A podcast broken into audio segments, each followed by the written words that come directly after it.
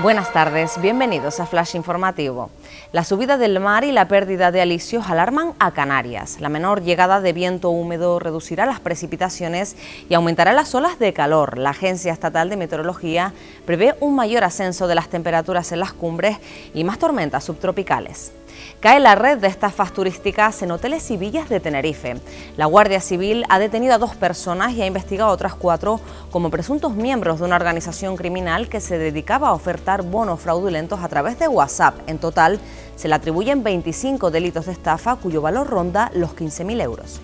Los senderos para peregrinar a Candelaria se cierran el viernes. El Ayuntamiento y el Cabildo de Tenerife piden que se evite visitar la Vía Mariana. Así, la festividad de la patrona quedará reducida a la celebración de misas en la Basílica, que mantendrá una disminución en el aforo.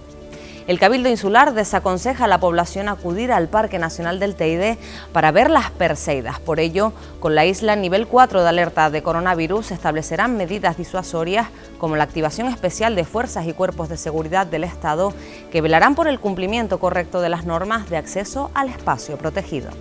Más noticias en diariodeavisos.com.